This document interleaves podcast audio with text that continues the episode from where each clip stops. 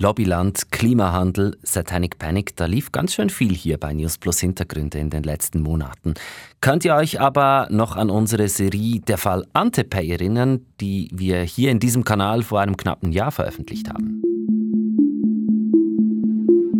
Wir haben einen Fall, gehabt, wo eine Einzelperson pro Monat schon 3 Millionen Schweizer Franken Gewinn gemacht hat. Nicht Umsatz, sondern Gewinn. Zum ersten Mal erzählen wir euch hier die Geschichte von Antepay, einer scheinbar simplen Bezahlkarte, die gleichzeitig das Eintrittsticket ins illegale Glücksspiel ist.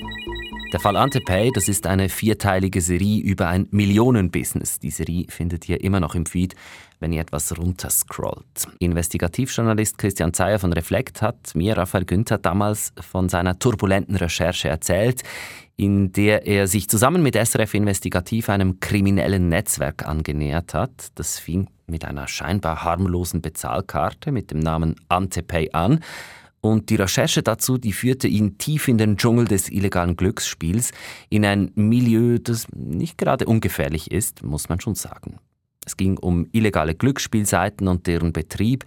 Der FC Zürich tauchte in der Geschichte auf und jetzt, fast ein Jahr später, da gab es eine Festnahme. Christian, wir sitzen uns heute nicht gegenüber, sprechen über Leitung miteinander, aber ich kann mich noch ganz gut an deine letzten Worte im Podcast erinnern. Wir sind weder die Polizei noch die Justiz. Unser Job als Journalisten ist hier vorbei. Die Justiz ist aktiv geworden. Erzähl, was ist genau passiert? Es ist tatsächlich etwas passiert und zwar hat die Kantonspolizei Zürich letzte Woche in einer größeren Aktion Hausdurchsuchungen durchgeführt und fünf Personen festgenommen. Und wir wissen, unter ihnen befindet sich auch der mutmaßliche Glücksspielboss, den wir in Episode 3 von der Fall Antepe gesucht haben. Das heißt also, wir waren dem Richtigen auf der Spur. So sieht es aus. Es gilt die Unschuldsvermutung. Die verhafteten Männer stehen aber unter Verdacht, gewerbsmäßig illegales Glücksspiel und schwere Geldwäscherei betrieben zu haben. Sie sollen mit Sportwetten und Casinospielen einen Umsatz in dreistelliger Millionenhöhe erwirtschaftet haben. Also mindestens 100 Millionen, muss man hier nochmal festhalten. Ja, und ein Großteil dieses Geldes soll laut Kantonspolizei in die Türkei transferiert worden sein. Alle fünf Männer befinden sich jetzt in Untersuchungshaft. Die Kantonspolizei Zürich hat eine Medienmitteilung dazu verschickt und darin ist auch explizit Antepay erwähnt. Das ist der ehemalige Hauptsponsor des FC Zürich. Ja, die Polizei schreibt, dass es Hinweise gebe, dass Antepay als Bezahlmittel für das illegale Glücksspiel genutzt wurde. Wir haben aber ja schon vor einem Jahr aufgedeckt, dass Antepay mutmaßlich sogar zu diesem Zweck erfunden wurde. Also mehrere Informanten haben uns gegenüber ausgesagt, dass die Idee zur Bezahlkarte von niemand anderem gekommen sei als von eben diesem mutmaßlichen Glücksspielboss, der nun verhaftet wurde. Das war ja auch ein wichtiger Bestandteil eurer Recherche damals. Der Glücksspielboss soll von Zürich aus ein großes Netzwerk über mehrere Kantone geleitet haben. Und dazu gehören IT-Spezialisten für Glücksspielseiten, Geldeintreiber, aber auch zahlreiche physische Spiellokale, in denen man spielen konnte. Und was steht jetzt zu diesen Leuten, die äh, verhaftet wurden in dieser Medienmitteilung und was weiß man über sie?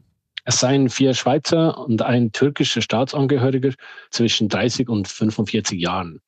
Wir kennen teilweise die Namen, auch den des Bosses natürlich, aber wir nennen sie nicht. Ich kann mich auch noch gut an deine Worte im Podcast erinnern, als du mir erklärt hast, dass eben solche juristische Verfahren gegen solche Netzwerke lange dauern würden, dass sie komplex wären und eben von heute auf morgen wenig passiert. Jetzt ist etwas passiert. Warst du überrascht, als du davon erfahren hast? Ursprünglich war ich eher überrascht, dass eben die Gruppierung so lange ihr Geschäft unbehelligt vor den Augen der Behörden durchziehen konnte. Und jetzt bin ich schon ein bisschen positiv überrascht, dass tatsächlich etwas passiert ist. Wobei, so schnell ist es auch nicht gegangen. Die Staatsanwaltschaft schreibt, dass sie seit vier Jahren am Fall dran ist. Und Christian, äh, jetzt diese Verhaftung, die sind jetzt in Untersuchungshaft, diese äh, Personen. Für dich und die Recherche, ist jetzt alles fertig oder geht es weiter? Nein, es geht schon weiter. Also es gibt noch ganz viel Material. Es ist ein riesen Netzwerk. Ähm, wir bleiben sicher dran. Die ganze Geschichte mit dem Titel Der Fall Antepay findet ihr hier im Kanal News Plus Hintergründe. Produktion Selin Rawal, die Recherche stammt von Christian Zeyer von Reflekt und SRF Investigativ. Ich bin Raphael Günther, wir sagen Tschüss und bis gleich.